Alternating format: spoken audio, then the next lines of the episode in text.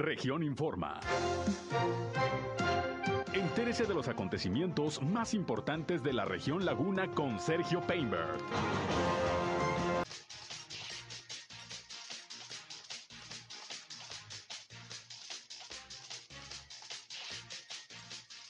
Inicia hoy la vacunación anti-COVID para rezagados de 30 años para arriba en Torreón. Protección Civil en la ciudad de Torreón determinará las causas y las responsabilidades sobre el incendio que se dio hace unos días en un salón de fiestas aquí en la ciudad. Y hablando de incendios, hubo uno en un restaurante de la ciudad de Torreón. Los bomberos acudieron de inmediato. El gobernador de Coahuila, Miguel Ángel Riquelme Solís, asegura que en el cuarto año de la administración se cumplirá con todos los proyectos y obras que se programaron. Esto es algo de lo más importante, de lo más relevante que le tengo de noticias, de información aquí en esta segunda emisión de Región Informa. Son en punto las 13 eh, horas con 4 minutos de este lunes. Estamos iniciando la semana, como usted sabe.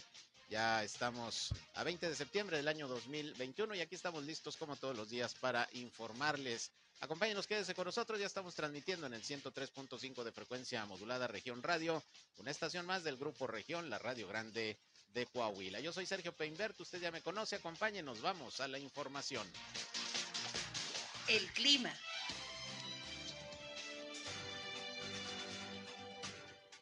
Bueno, todavía temperaturas calurosas aquí en la comarca lagunera, todavía estamos rebasando los 37 grados centígrados, todavía temperaturas calurosas o cálidas por la mañana también, de los 20 a los 22 grados centígrados, esto sin posibilidad de precipitación, al menos el día de hoy, eh, lunes, hemos estado registrando temperaturas, eh, repito, mucho, muy calurosas, 37.5, casi los 38 grados centígrados aquí en la comarca lagunera, cielo principalmente despegado, sin viento, con un poquito de, de, de o polo, polvo ligero hacia las horas de la tarde, ya han estado registrando, pero nada de cuidado, vamos a continuar con este tenor al menos el día de hoy lunes y mañana martes, por ahí el miércoles se abre un poquito la posibilidad de precipitación, pero bueno, ya les estaremos informando el día de mañana.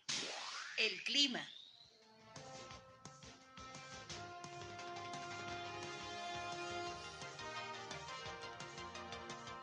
Bien, gracias eh, por estar con nosotros aquí a través de la señal del 103.5 de frecuencia modulada región radio. Como siempre, les invito no solamente a estar eh, escuchándonos, informándose de lo más importante, lo que acontece en la comarca lagunera, sino también entrar en comunicación con nosotros. Antes, gracias a José Abad Calderón, previsor del tiempo de la Comisión Nacional del Agua, que como siempre nos tiene el reporte del servicio meteorológico. Mucho calor todavía en la comarca lagunera, a pesar de que ya está Estamos a 20 de septiembre, pues todavía temperaturas de 37, 38 grados. Esperemos que dentro de algunos días, pues ya eh, mejoren las condiciones, un poquito de más fresco, por lo pronto mucho calor en la comarca lagunera. Y bueno, como siempre, les invito a llamarnos a través de la línea telefónica 871-713-8867, 871-713-8867. Ahí estamos como siempre listos para atenderles. Si tienen sobre todo algún reporte, hay algún problema en su comunidad, en su calle, en su colonia, en su ejido, requieren la atención de alguna autoridad, pues ya saben, nos pueden, nos pueden llamar o nos pueden mandar mensajes de WhatsApp. Les repito la línea telefónica 871-713-8867 o cualquier comentario, punto de vista, sugerencia que nos quiera hacer, aquí estamos a sus órdenes. Igualmente ya sabe que estamos en eh, las eh, redes sociales, en medios digitales. Nos encuentran en las páginas de Facebook y de Instagram de región 103.5 Laguna. Ya estamos transmitiendo también en vivo y en directo a través de Facebook Live. Un saludo a quienes nos siguen en esta red social y recuerden que a mí me encuentran en Sergio Peinber Noticias, en Facebook, en Twitter, en YouTube, en Instagram y en sergiopeinber.com, mi portal web de información que les invito a visitar. Por ahí también están los enlaces para que nos escuchen en nuestras transmisiones de radio. Y sin más, pues vámonos con lo más importante hoy de la información.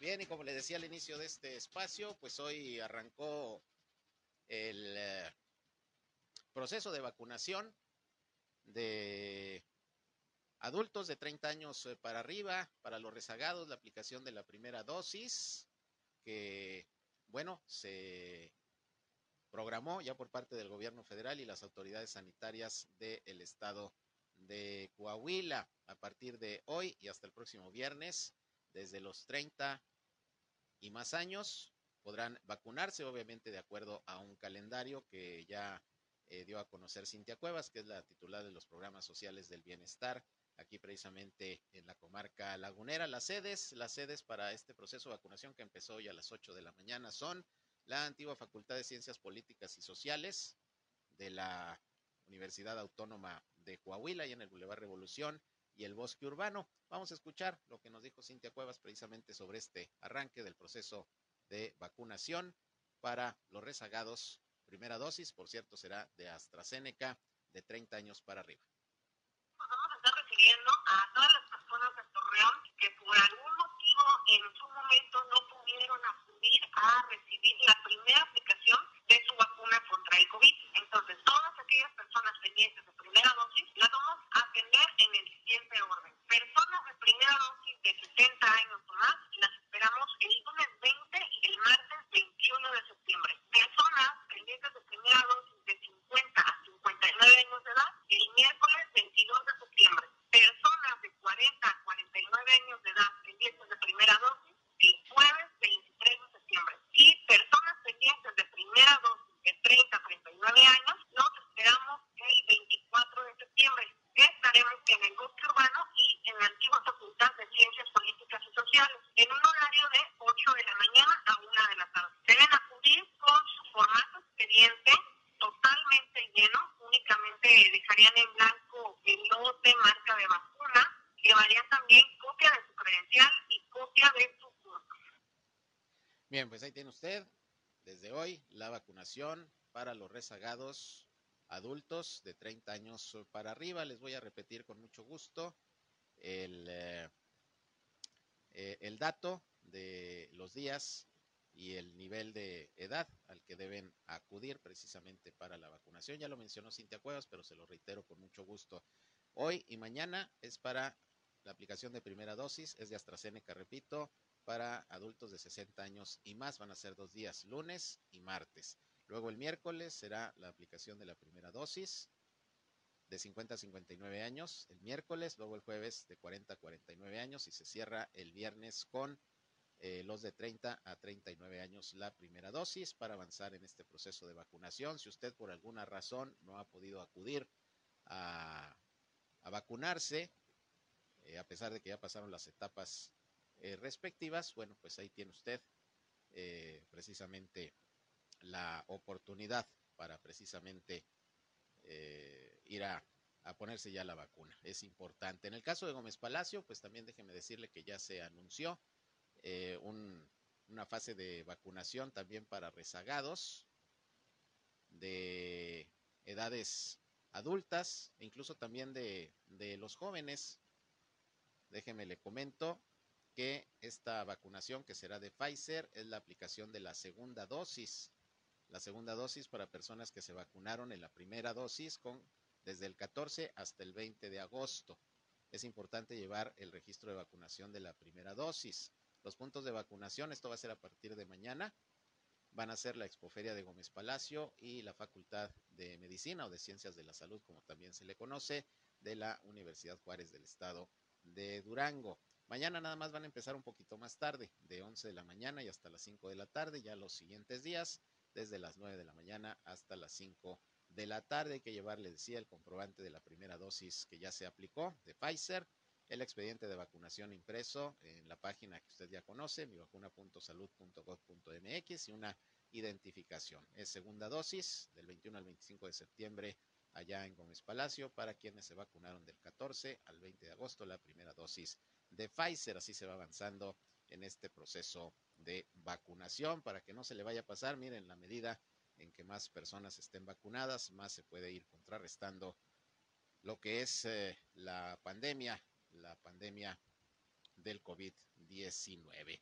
Bien, eh, por otra parte, déjeme le comento que ya se emitieron los reportes de las autoridades sanitarias el día de hoy sobre la situación del COVID-19. Vámonos primero con Coahuila hay un número bastante bajo, pero es lunes y generalmente en el inicio de la semana los números de nuevos contagios pues reportan eh, una baja importante, nada más están eh, reportando 49 casos, 49 casos positivos de COVID-19, pero también nueve defunciones que ocurrieron en Cuatro Ciénegas, hubo tres en Monclova, una en San Pedro, una en Torreón y el resto en la ciudad de Saltillo, de estos nueve decesos. Eh, la mayoría de los casos también de estos 49 son de Saltillo con 17, 15 Torreón, 7 Monclova, el resto se divide en otros municipios de la entidad, donde aparece de La Laguna también San Pedro, con un caso más. Con estas cifras está llegando el estado de Coahuila a 88.913 casos positivos de virus SARS-CoV-2, 88.913 y van 7.030 decesos. Ya rebasamos la cifra de los 7.000 muertos por COVID-19 en Coahuila. El número de hospitalizados alcanza ya los 233. Son un poquito más que ayer, sin embargo, pues la cifra de hospitalización también ha disminuido, que en Coahuila realmente durante esta tercera ola de la pandemia se ha mantenido ciertamente baja, entre un 13-15% aproximadamente de ocupación hospitalaria en camas COVID en todo el estado, a diferencia de otras entidades que llegaron a estar otra vez hasta el 90-100% de ocupación. Y bueno, de los hospitalizados hay 125 en Saltillo, 50 en Torreón, 21 en Monclova, 20 en Piedras Negras, 11 en San Juan de Sabinas, 5 en Acuña y 1 en Ramos Arispe. Así están las cosas con el tema del COVID-19 en el estado de Coahuila, pero también muy tempranito, el día de hoy se dio a conocer eh, las cifras también del COVID-19 al día, al día de hoy. Déjeme decirle que pues también las cifras son bajas, se reportaron nada más 10 casos nuevos de virus SARS-CoV-2, cuatro mujeres y seis hombres. No se reportan decesos, afortunadamente, y bueno, ya Durango está llegando a 45.760 casos positivos de virus SARS-CoV-2 y van 2.815 decesos. Así las cifras, de acuerdo a lo que informan las autoridades sanitarias del COVID-19 al día de hoy. Y bueno, como siempre, pues eh, ya saben que las recomendaciones están, pues, eh, eh, a la orden del día, hay que seguirnos cuidando, hay que buscar la manera de que los protocolos sanitarios se sigan respetando, que de una u otra forma continuemos observando las medidas sanitarias en todas nuestras actividades y en ese sentido, bueno, pues continuar, continuar precisamente eh, con el combate a la pandemia del COVID-19. En otros asuntos, déjeme le comento que el gobernador Miguel Ángel Riquelme Solís Comentó que con todo y los recursos extraordinarios que ha implicado hacerle frente a más de un año y medio de pandemia, aunado esto a las importantes inversiones que se han venido realizando en el rubro de seguridad, Coahuila va a cerrar este cuarto año con los proyectos y obras públicas que ya se habían anunciado. El gobernador Riquelme dijo que entre el quinto y sexto año se proyecta terminar y entregar todos los compromisos que se hicieron de infraestructura básica y equipamiento en las cinco regiones de la entidad. El gobernador Riquelme garantizó que por igual todas las regiones de la entidad han sido beneficiadas con pavimento, obras públicas y de saneamiento, nuevas vialidades, pasos superiores vehiculares y mejoramiento urbano en general con el apoyo de los alcaldes y las aportaciones realizadas por los empresarios a través del impuesto sobre nóminas. Y bueno, pues el compromiso es terminar eh, como, como se debe con las obras y los programas que se anunciaron desde el inicio de la administración. Recordó que Coahuila tiene un destacado incremento en la captación de inversión extranjera directa, lo cual se reflejó este año. Dijo que durante el 2020 se captaron inversiones por 844.64 millones de dólares, sin embargo, en el primer trimestre del 2021 ya se han captado 963.27 millones de dólares, o sea, 118, casi 119 millones de dólares más de captación de inversión extranjera, lo que coloca a Coahuila, por cierto, en el tercer lugar en este rubro a nivel nacional y hace pues algunos días que platiqué con el secretario de Economía del Estado de Coahuila, eh, con Jaime Guerra, pues nos decía que hay más de 50 proyectos todavía pendientes de, de confirmarse y de desarrollarse de inversión en diferentes regiones de la entidad, empresas que han eh, puesto sus ojos en el estado de Coahuila, eh, algunas empresas pretenden instalarse aquí precisamente en la comarca lagunera y bueno, pues ya estaremos como siempre pendientes de, los anuncios que se hagan respecto a las inversiones y nuevas empresas que pueden eh, venir a generar empleo y derrama económica precisamente aquí en, en la laguna principalmente. Bueno, así están las cosas con este tema de las inversiones y ya pues el cierre del cuarto año de la administración de Miguel Ángel Riquelme Solís. Por otra parte, fíjese que la coordinación estatal de Morena en Durango hoy presentó una queja denuncia contra los diputados locales de la pasada legislatura ante la Comisión de Honor y Justicia del partido tras la aprobación de un nuevo préstamo al gobierno del estado. El regidor Manuel Jaque Reyes, quien acompañado por sus homólogos de Lerdo, detalló que la queja va en contra de Iván Gurrola Vega, Otoniel García, Claudia Ortega Castañeda, Karen Pérez Herrera, Ramón Román Vázquez, Pablo César Aguilar, Pedro Castro, Nancy Vázquez y Alejandro Jurado. Esto al considerar como una incongruencia y traición el hecho de que a unas horas de concluir su gestión como legisladores hayan aprobado una línea de crédito a favor del gobierno del estado por hasta 7.244 millones de pesos. Sobre una posible expulsión del partido a los ahora exdiputados morenistas, los ediles comentaron que será la comisión en donde se analiza cada caso la que va a definir su condición, pero mire usted, ahí tiene que miembros de Morena, del partido Morena, pues presentan esta denuncia y la hacen pública en contra de sus compañeros ex legisladores del Congreso duranguense porque aprobaron a última hora esta línea de crédito que en su momento aclaró, por cierto, el secretario de Finanzas de Durango que es una línea de crédito abierta para que en caso de que eh, se requieran recursos y que el presupuesto federal el próximo año pues no, no, no alcance para lo que se requiere en terminación de obras y programas, es el último año de José Rosa Puro, bueno, se echaría mano de la línea de crédito. No significa que eh, se vaya a utilizar todo, por lo menos porque lo que se aprobó fue una línea de crédito hasta por 7.244 millones de pesos. No por eso se va a utilizar todo. Obvio, sería importante que no se utilizara nada para no endeudar al Estado, pero bueno, esa es la explicación que dio en su momento el gobierno duranguense, pero pues ahí está un señalamiento que hacen morenistas en contra también de sus compañeros morenistas que fueron diputados legisladores en la pasada eh, legislatura del estado de Durango. Pero bueno, pues finalmente ya empezó la grilla fuerte que va a estar, obviamente, de aquí hasta el próximo año, cuando se desarrollen nuevamente elecciones para la renovación de la gubernatura duranguense. En eso seguramente se van a ir enmarcando muchas de estas denuncias y señalamientos. Y no se diga al interior de Morena, donde usted sabe, pues los conflictos internos están a la orden del día en todos lados. Vámonos a una pausa y regresamos. Son las 13 horas, una con 20 minutos. Volvemos.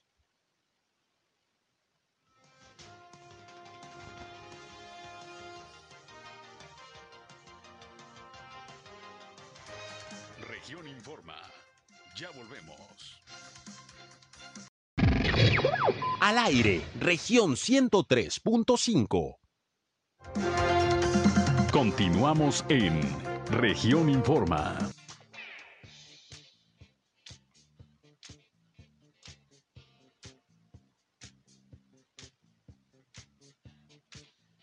Continuamos, son las 13 horas, la una con 25 minutos. Y bueno, vamos a entrar en unos momentos en contacto con Alfonso Mijares, quien es el eh, titular de protección civil aquí en, eh, en la ciudad de Torreón. Varios temas y bueno, le agradezco como siempre que nos conteste la llamada. ¿Cómo estás, Alfonso? Buenos, eh, buenas tardes. ¿Qué tal, Sergio? Buenas tardes a la orden. Pues en principio ayer fue Día Nacional de Protección Civil. ¿Qué actividades hubo para, para conmemorar la fecha?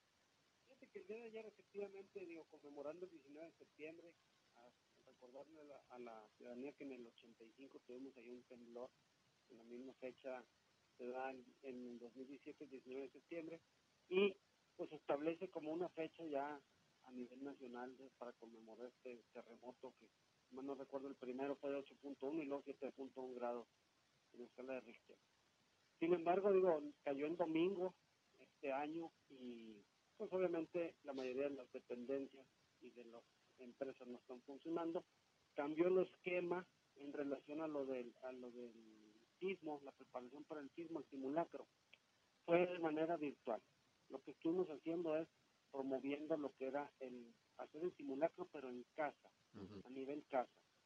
Eh, fue básicamente lo que se hizo. Hubo dependencias, por ejemplo, de seguridad pública que sí participó, porque pues digo, son dependencias son 24 horas de todo el año, ¿no?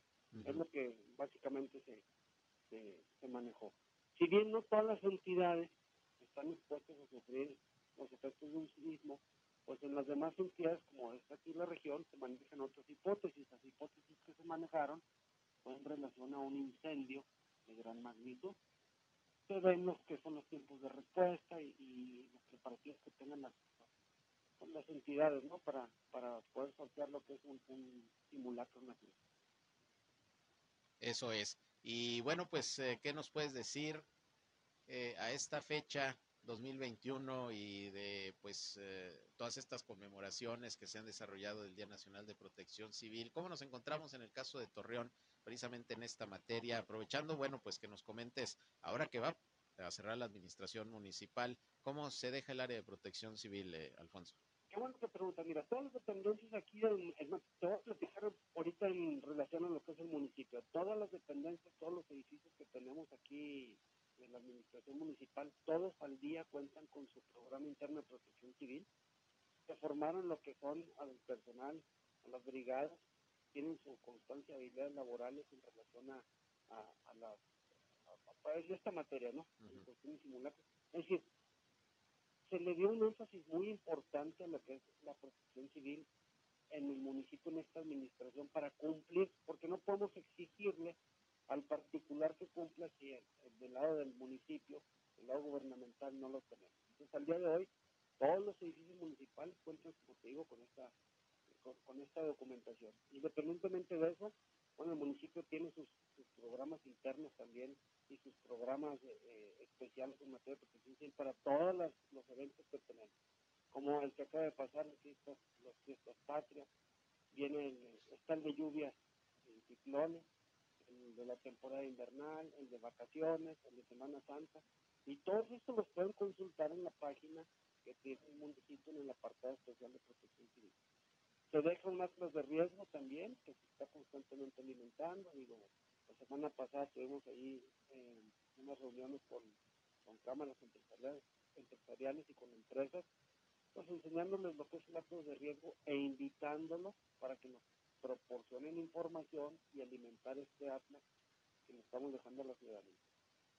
Muy bien, pues sin duda que será de mucha utilidad y hasta que se logró tener un documento de esa de esa naturaleza. Eh, y bueno, en otras cosas, eh, Alfonso, pues se registró ahí el fin de semana un incendio en el Salón de Fiestas Fortana, que afortunadamente, bueno, no pasó a mayores en términos de daños personales, pero tengo entendido que iba a checar protección civil, el área de bomberos, pues qué fue lo que ocurrió y qué responsabilidades se pueden deslindar. Platícanos sobre este, este evento, ¿qué pasó? Así mira, a raíz de que se recibe la llamada, eh, acude inmediatamente lo que es bomberos y protección civil, que, que pues que se procedió a atender el, el siniestro, ¿no? Afortunadamente no hubo pérdidas humanas que lamentar, sin embargo, digo, se presentó fuerte.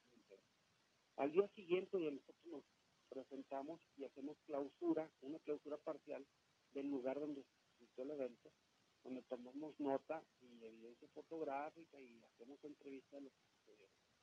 Se les citó para el día de hoy, digo, hace rato que se acaban de ir las personas de los ellos presentan lo que es el, seguro de responsabilidad civil, presentan lo que son compromisos, cartas de compromiso para actualizar sus programas internos de protección civil, le solicitamos la última factura de los extintores, las capacitaciones, y ahí se presentó, ellos, yo tengo algo muy importante, ellos presentan un contrato que en su momento nos lo presentaron el día de el día sábado, nos mostraron el contrato donde tienen prohibido el uso de la pirotecnia. Aquí lo que procede, lo que procede es que nosotros estamos solicitando, bueno, si no estuvo en, hasta alcance lo, lo del uso y el, de la pirotecnia, necesito que se, necesitamos que metan ustedes una, una denuncia ante la Fiscalía para deslindar responsabilidad. ¿En qué va el proceso? Estamos en el, en el análisis de sus documentos a la espera de, que metan ellos la denuncia ante la, la, Fiscalía y ya de ahí partimos nosotros para, obviamente, pues aplicar la multa correspondiente. Están en toda la disposición el, el, el lugar, este salón de fiestas, para cumplir materia de protección civil. Digo, es un caso ahí que hay que determinar, que no tendrá que determinar quién tuvo la culpa en relación al uso de la pirotecnia. El lugar no tenía permiso para utilizar pirotecnia y así nos lo mostraron todos sus contratos que han llevado, que, ellos han ejercido, más bien que han hecho con las personas que rentan, donde efectivamente ellos hay un apartado en la prohibición de la es decir, que pudieron haber sido los mismos organizadores de la fiesta los que implementaron ahí el uso de pirotecnia pues para adornar el evento. Así es, así es, ellos manifiestan ahí que hubo fuera de su alcance, sin embargo, digo, pues aquí nosotros no podemos determinar entredicho. Hay que, la autoridad aquí ya se va a involucrar en, hacer la investigación, ¿no? Eso es, ya ustedes esperarán pues a que notifiquen precisamente las autoridades, pues en este caso que de la fiscalía, ¿no? Es de la fiscalía, así es, porque digo, ellos muestran unas documentaciones, no nada más esos contratos, sino contratos anteriores donde efectivamente manejan esa prohibición. Digo, afortunadamente contaban con lo que era el equipo de extinción, los extintores, presentan ellos constancia de capacitación de las personas que estuvieron a cargo del evento en el manejo de extintores. Sin embargo, digo, este tipo de incendios, el extintor sí nos ayuda, pero, como lo vimos en los videos, se propaga muy fácilmente. Lo bueno a destacar es que, digo, y el lugar cuenta con, con puertas amplias para hacer la evacuación, y hay lugares hacia donde se evacúan las, personas, de que se, se actuó este, siguiendo los protocolos, ¿no? Exactamente, y como lo decía al inicio de, de, la pregunta que te hacía, pues afortunadamente no hubo daños personales que lamentar, pero sí, pues hay que verificar eh, todo esto para que, para que no vuelva a suceder ni ahí ni en otro eh, salón o lugar donde se lleven a cabo estos eventos sociales. Alfonso, pues te agradezco como siempre el reporte. Seguimos platicando. Buenas tardes. Estamos a la Buenas tardes, Sergio. Gracias, muy amable. Alfonso Mijares, director de Protección Civil aquí, precisamente en Torreón. Pues vaya que se hizo viral ese video en las redes sociales del Salón Fortana incendiándose. Eh, tenían como un escenario y empezaron a sacar, pues ahí algunos fuegos artificiales, algunas chispas, así como tipo vela de cumpleaños. Eh, así estaban colocados dos o tres, no recuerdo, eh, tubitos donde estaban saliendo, eh, pues, la pólvora quemada, las luces, la pirotecnia, pero alcanza esa pirotecnia a, a unos adornos, eran así como plantas que estaban en el techo y pues de inmediato se propaga el incendio, se, se puso eh, de inmediato eh, la situación complicada porque se propagó muy rápido. Eh, afortunadamente, pues se dieron cuenta los invitados lo que estaba ocurriendo y salieron pues despavoridos. Ahora sí que, que a protegerse, lograron evacuar el salón rápidamente y el incendio realmente se apagó rápido, duró unos 20, 30 segundos. se apagó muy rápido solo. ya después pues llegaron los bomberos y ahí con el apoyo de extintores, pero pues hay que tener mucha precaución. ¿Sabe que fue algo similar a lo que pasó, usted recuerda, en el Coliseo Centenario hace un tiempo? Que también se incendió porque usaron pirotecnia en un espectáculo, usaron pirotecnia y, alcanzó el techo y se incendió el techo. Ahí fue donde sobrevino el problema, que también no pasó a mayores afortunadamente, pero se tardó un buen eh, de tiempo en reactivarse el, el Coliseo Centenario porque sí el daño sufrido en la estructura fue bastante. Pero bueno, Así están las cosas con este tema de protección civil. Vámonos ahora con José Luis Flores Méndez, él es eh, secretario de Desarrollo Rural del Gobierno del Estado de Coahuila y lo tengo en la línea telefónica, como siempre me da mucho gusto platicar con él. Secretario, buenas tardes. Pues platíquenos ya casi cerrando el año, ya estamos en septiembre, casi terminando septiembre, ¿cómo va la cuestión de los programas para el campo, la productividad, qué números se pueden ofrecer en estos momentos y a estas alturas, no solamente del año, sino del, de, los cuatro años que lleva ya el gobernador Miguel Riquelme prácticamente casi por cumplir. Perdón, fíjate Sergio que gracias por la pregunta. La verdad es que ahorita estamos casi en todas las zonas del estado en producción digamos que plena por cierre de ciclo primavera-verano. Eh, las manzanas, digamos que están en la última fase de producción, los, los nogales empiezan los ensayos, empieza la producción plena también. Los melones en la, en la zona donde estoy en este momento, entiendo en la comarca lagunera, están digamos en el tercer ciclo, que es el ciclo tardío que se denomina, y digamos están ensayando las primeras 100 hectáreas de este año, las del año pasado 170 hectáreas de higueras, digamos, los primeros ensayos de producción de, higo, que es el, digamos, la plantación, el cultivo más nuevo que tenemos en el estado de Coahuila como, digamos, como línea comercial. La higuera tiene mucho tiempo, obviamente. Todo el mundo podemos salir de niños, carretero del vecino, de donde nosotros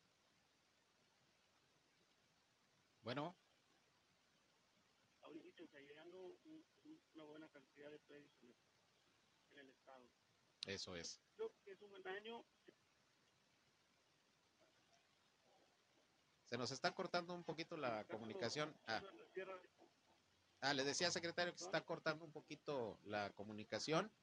A ver si se puede mover ahí un poquitín para que no se corte la señal del celular. Bueno, ahora sí, a ver, a ver. Ah, ok, con razón. A ver, ahí ya lo estamos escuchando. Eh, te decía que estamos en producción plena en casi en todas las cosas más, digamos, los dominantes de esta región. Los melones están en tercera, en tercer ciclo en la comarca lagunera. Eh, los nogales están ahorita ya, digamos, en la producción, iniciando producciones en algunas zonas, en algunas ya están plenas, como en el caso del chico Franquialde. Las, las manzanas ya están por terminar su producción, todavía no cierran, hay todavía muchos empaques trabajando. En fin, creo que creo que es un buen año, aun cuando combinamos climas extremosos, limitaciones presupuestales y, y bueno, mercados que todavía en algunas en algunas cosas este, no, no tienen certeza. Afortunadamente, afortunadamente en el caso de los melones, en el caso de las manzanas, casi todo el mercado nacional absorbe absorbe la producción de estas fechas, pero salvo lo que conocimos ahora de precios muy bajitos en el caso del, del melón, acabo de platicar con algunos productores, sobre todo en el municipio de San Pedro, donde por razones obvias todo el mundo siembra la misma fecha que abren las presas y el año antepasado que hubo buen precio, les llamó la atención a algunos, sembraron de más, creo, creo que doblamos o un poco más la cantidad de hectáreas que traíamos, arriba de 800, y pues no es fácil colocar eh, de pronto el doble o triple de la producción que tienes producto de las siembras, digamos, fuera de fuera de, del marco histórico que traíamos.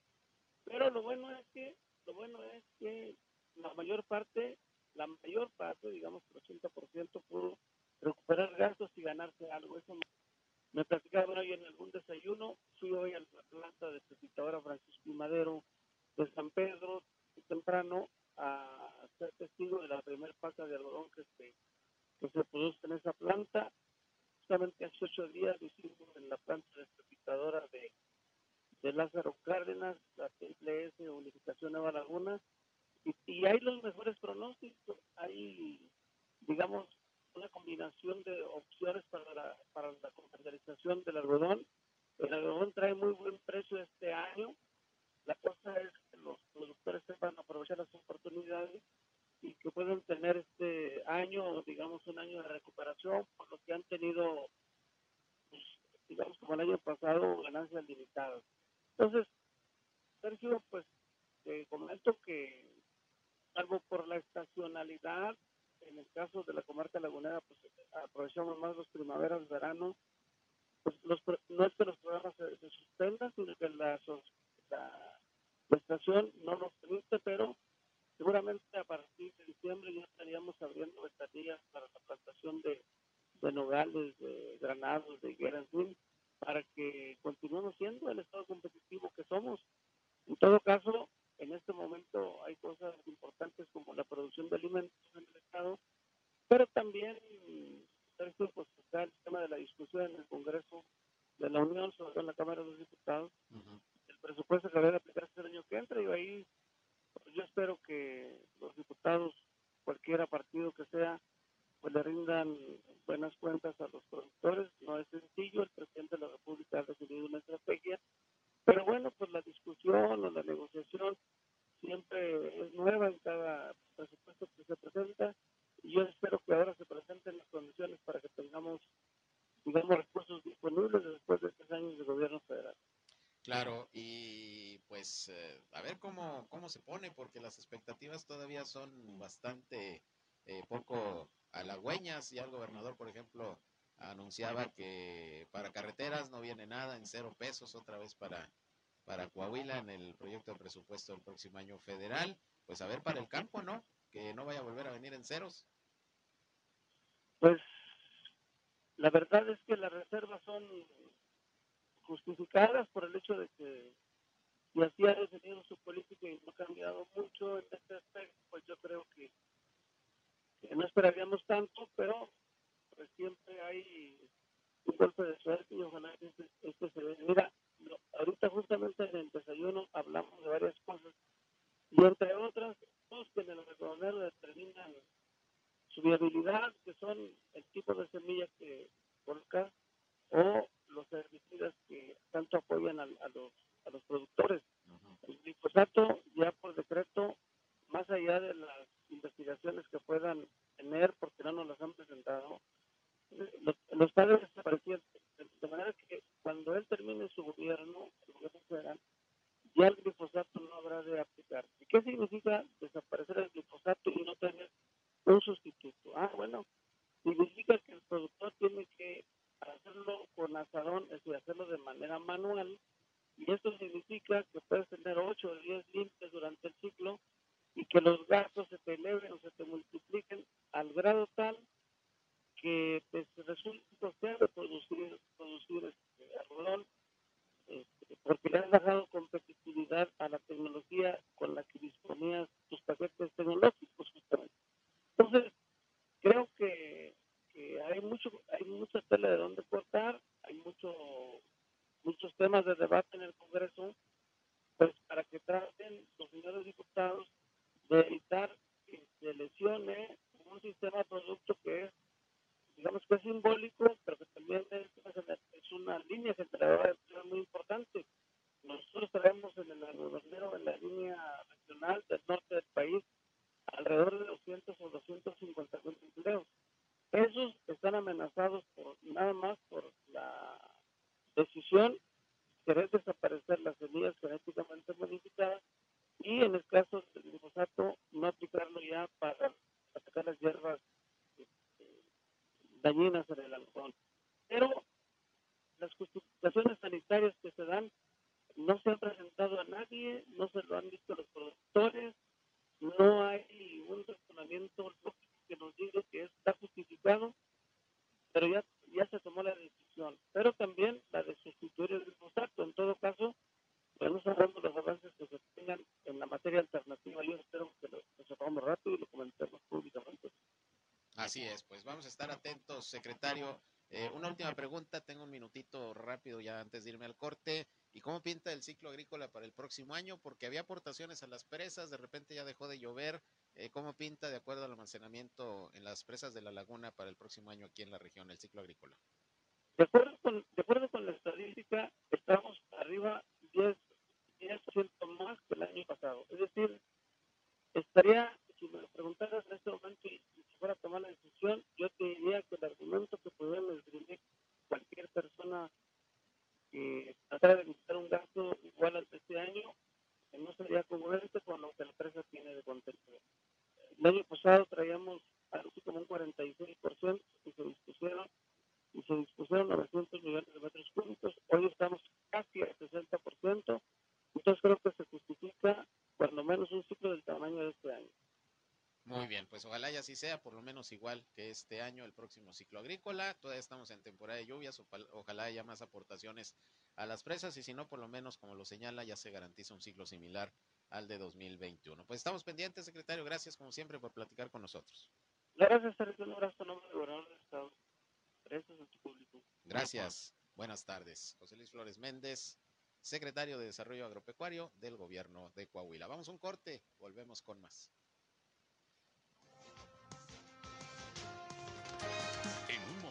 Regresamos a Región Informa. Somos Región Radio 103.5. Regresamos a Región Informa.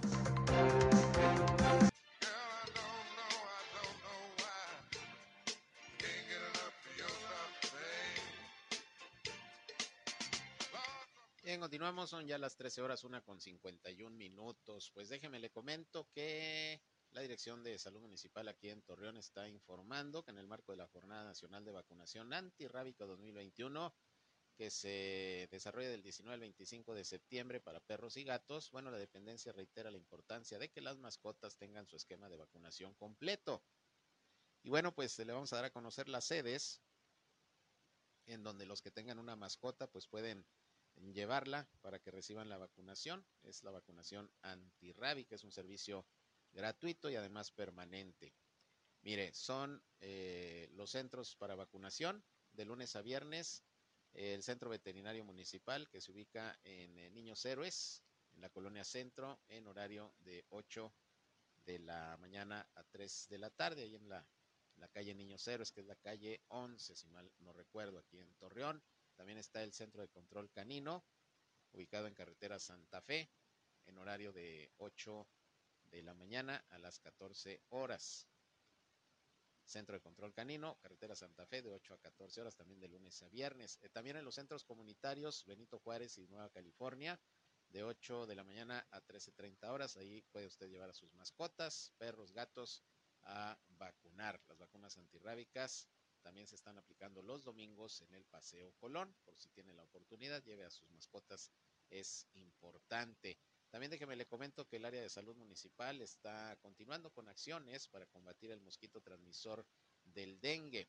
La dependencia, que está a cargo de Manuel Acuña, informa que durante los primeros 15 días del mes de septiembre, la Dirección de Salud acudió a monitorear las ovitrampas instaladas en diversos sectores de la ciudad. Además, se realizaron nebulizaciones para eliminar el mosquito transmisor del dengue, la EDC aegypti, que ya sabe que eh, también transmite el Zika y el chikungunya.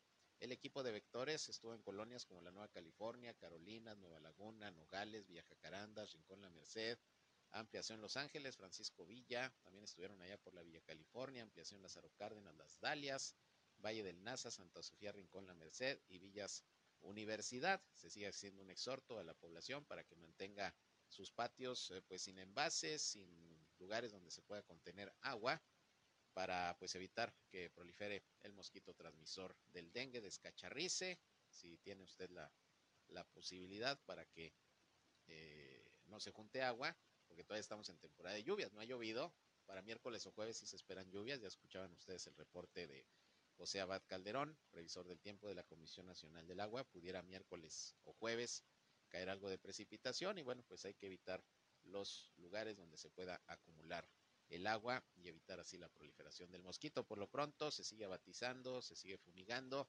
Le recuerdo que si van las brigadas de fumigación, abra las ventanas, las puertas de su casa. Eh, la sustancia que se utiliza no es dañina para el ser humano, pero es importante que, la fumigación ingrese a sus domicilios, así que sin ningún temor, abra puertas y ventanas para que puedan eh, tener el beneficio de la fumigación y evitar así la proliferación del mosquito, descacharrice, si tiene oportunidad ponga pues eh, telas mosquiteras en las puertas, en las ventanas, pues todo lo que sea necesario para evitar precisamente la proliferación del mosquito transmisor del dengue. Son actividades que está desarrollando la Dirección de Salud Municipal, junto también con la jurisdicción sanitaria, que por cierto hace algunos días pues nos reportaba que afortunadamente no hay casos de dengue aquí en la comarca lagunera de Coahuila. Ha habido algunos sospechosos, pero no se han confirmado. Si usted siente cualquier síntoma, pues ya sabe, hay que ir, eh, eh, hay que ir a, atenderse de inmediato, ver los síntomas y bueno, pues eh, que, que, se le recete inmediatamente en caso de cualquier inconveniente y sobre todo detectar si puede ser o no dengue, que le digo hasta el momento, pues no se han confirmado no se han confirmado casos. Bien, pues hasta aquí llegamos con la información. Gracias por su atención a este espacio de noticias, el segundo del día. Como siempre, le agradezco el que nos hayan acompañado y recuerden que en punto de las 19 eh, horas estoy nuevamente con ustedes en nuestra tercera emisión, donde ya les tendré un resumen, el más completo de la radio en la comarca lagunera, con las noticias más importantes que se presenten aquí en nuestra región. Aquí por el 103.5 de frecuencia modulada Región Radio, una estación más del Grupo Región la Radio Grande de Coahuila. Yo soy Sergio Peinbert, usted ya me conoce, pásela bien. Buenas tardes, buen provecho. Esto fue Región Informa. Ahora está al tanto de los acontecimientos más relevantes. Lo esperamos en la próxima emisión.